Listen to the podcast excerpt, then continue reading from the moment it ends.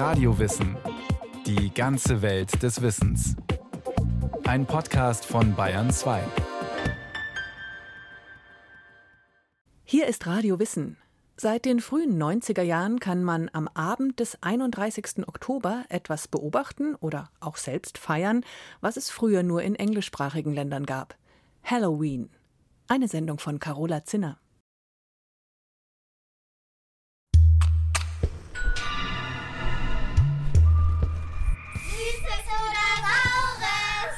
Jedes Jahr das Gleiche.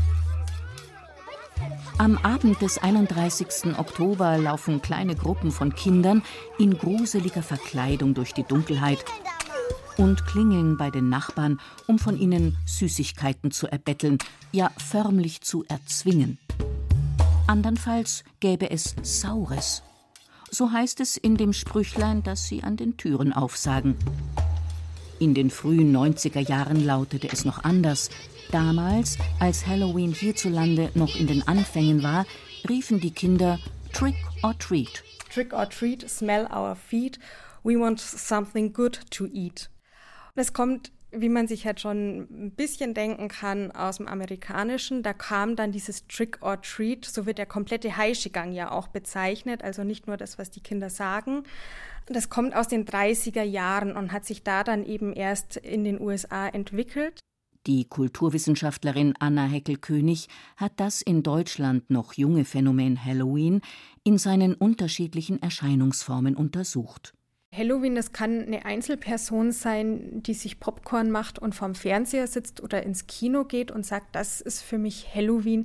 Es sind die Kinder, die durch die Straßen ziehen, es sind die Erwachsenen, die auf Partys gehen, aber auch, was man so in den letzten Jahren eher weniger hat, Jugendliche, die Streiche spielen, die irgendwo Klopapier rumschmeißen, die irgendwo Senf an die Türklinke streichen.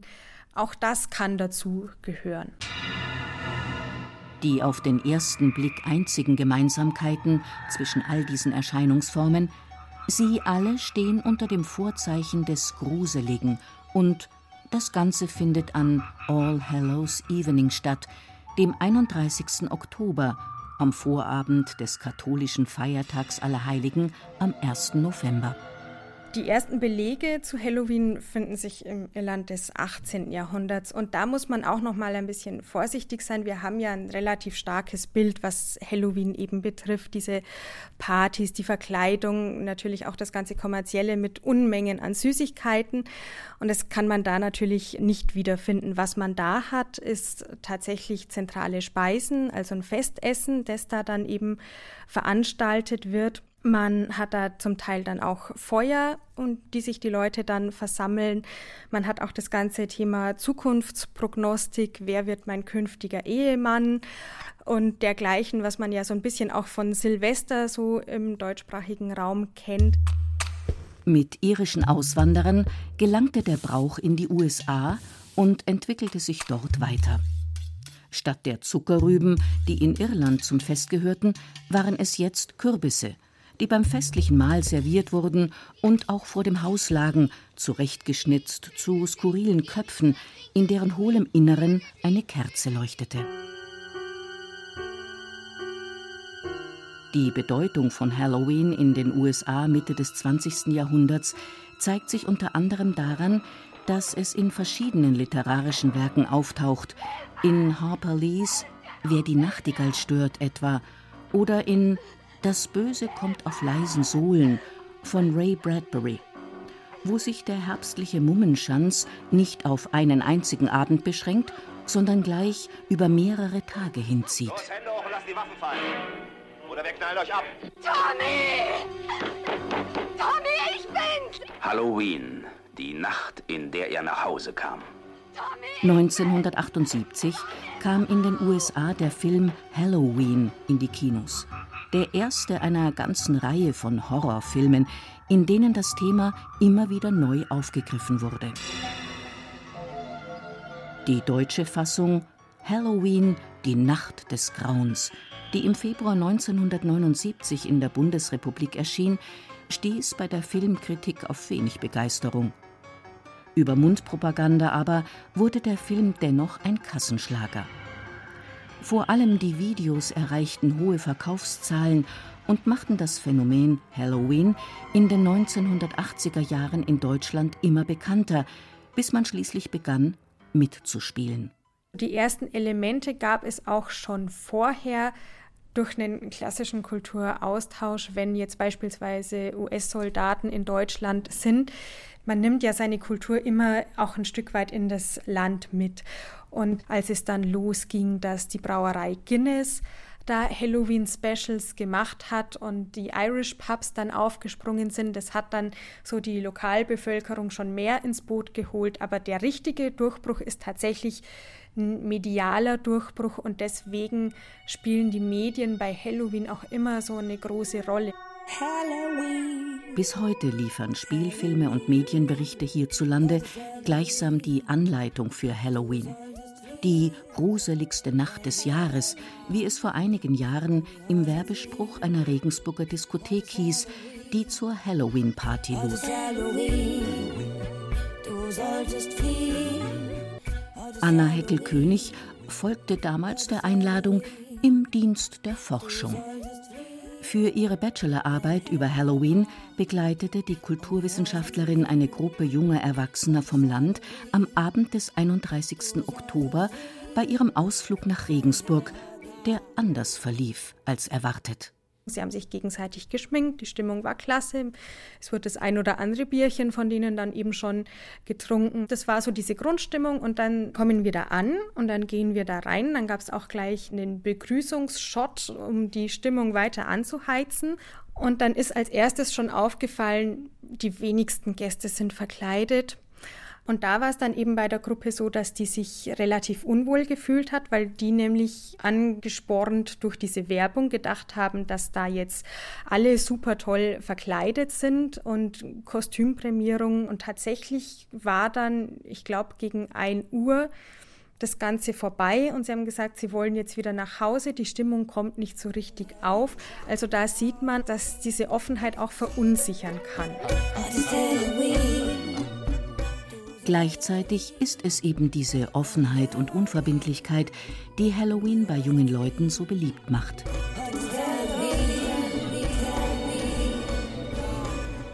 Der November gilt hierzulande traditionell als Trauermonat. Er beginnt mit dem Feiertag Allerheiligen, der im katholischen Kirchenjahr eine bedeutende Rolle spielt. In vorwiegend katholisch geprägten Bundesländern wie Baden-Württemberg und Bayern ist er ein stiller Feiertag, das heißt, laute Musik und öffentliche Tanzveranstaltungen sind offiziell verboten. Die Bedeutung dieses Feiertages steckt bereits in seinem Namen. Allerheiligen ist allen Heiligen gewidmet, auch den Unbekannten, denen kein eigener Namenstag im Kalender zugesprochen ist. An Allerheiligen, in vielen katholischen Gebieten ein offizieller Feiertag, geht man traditionell auf den Friedhof zu den Gräbern der verstorbenen Angehörigen und empfängt dort den Segen des Pfarrers. Allerdings gehört diese Handlung noch gar nicht lange zu Allerheiligen.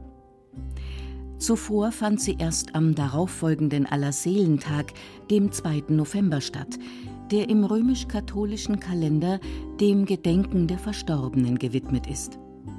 Jenen ganz normalen Sündern, die nach ihrem Tod nun als arme Seelen der Erlösung harren.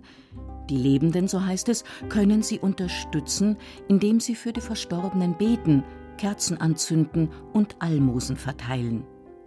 Dafür gab es in manchen Regionen sogar ein spezielles Gebäck, das man dann als fromme Gabe an Kinder und Jugendliche verschenkte, was etwa im Raum Augsburg noch mindestens bis in die 1980er Jahre geschah.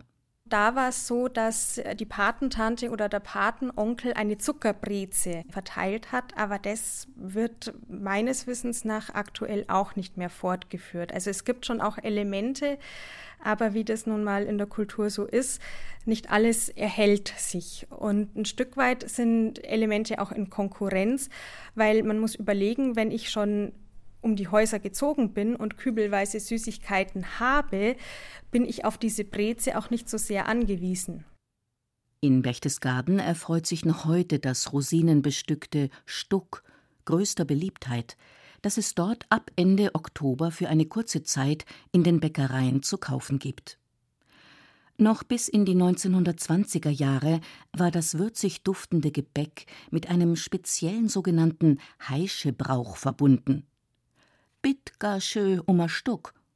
So lautete nach dem Volkskundler Rudolf Christ der Spruch, mit dem die Armen, meist waren es Kinder oder Jugendliche, an der Haustüre darum baten. Chris berichtet auch, dass es im Berchtesgadener Tal zu den ungeschriebenen Pflichten der Taufpaten und Patinnen gehörte, ihren Schützlingen am Allerseelentag einen sogenannten Seelenzopf zu schenken oder aber Bares, das Stuckgeld.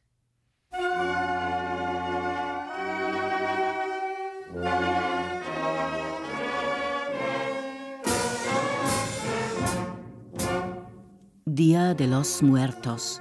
So heißen in Mexiko die Feiertage, die sich vom Abend des 31. Oktober bis zum 2. November hinziehen und an denen farbenprächtig und mit großem Aufwand der Toten gedacht wird.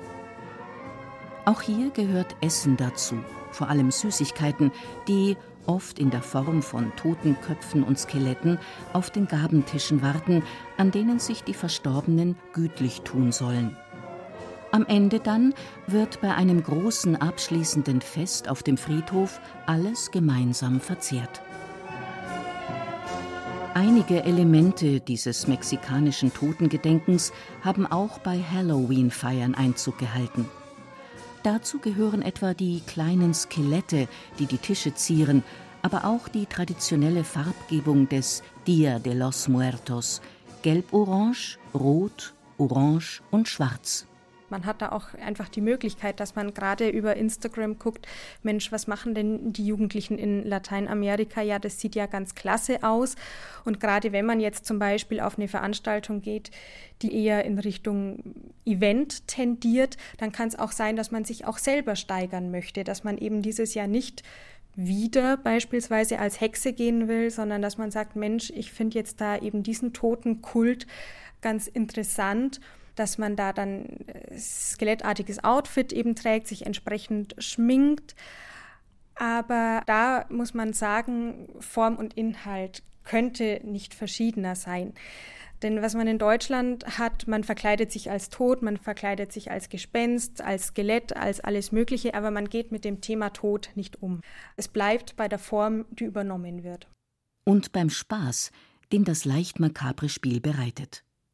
Hierzulande ist alles willkommen, was dazugehören könnte und das Vergnügen noch steigert. Alles darf ausprobiert werden. Denn anders als etwa beim traditionellen Brauchtum, wo in Bayern beispielsweise Trachten- und Volksmusikvereine durchaus eine gewisse Kontrolle ausüben können, gibt es bei Halloween keine übergeordnete Instanz, die etwas als unpassend oder geschmacklos verwerfen könnte. Man kann in Anführungsstrichen machen, was man möchte. Man ist da sehr frei. Man hat verschiedene kulturelle Elemente, die man sich so zusammenschmieden kann, wie man sie braucht. Aber das hat in gewisser Weise auch einen Preis. Während ich an Weihnachten genau weiß, was passiert, wie ich mich zu verhalten habe, habe ich das bei Halloween unter Umständen nicht, eben weil ich nicht zu 100 Prozent weiß, worauf muss ich mich gefasst machen. Genau das war es auch, was den Abend in der Regensburger Disco für die eigens angereiste Gruppe so enttäuschend machte. Sie war angesichts der Einladung zu der Veranstaltung von einem doch deutlich stärker anlassbezogenen Ablauf des Halloween-Abends ausgegangen als die anderen Besucher der Disco.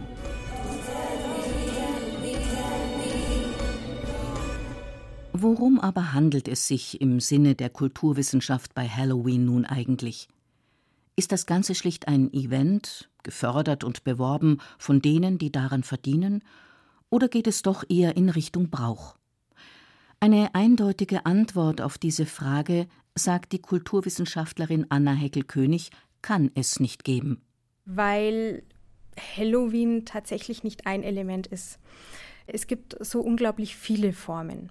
Und es kann sich durchaus etwas Brauchähnliches entwickeln wenn man da eben Handlungen hat, die von einer festen Gruppe ausgeübt werden, die sich wiederholen, die immer zu einer bestimmten Zeit auftreten, dann kann man sagen, ja, diese Veranstaltung oder dieses Halloween-Element hat, braucht Charakter. Und es gibt dann auch Halloween-Veranstaltungen, die sind mehr Event. Da geht man als Publikum hin, schaut sich etwas an, aber hat kein Mitbestimmungsrecht. Es gibt einen eingeschränkten Raum an Handlungen, die einen offen stehen, aber ich bleibe in der passiven Rolle.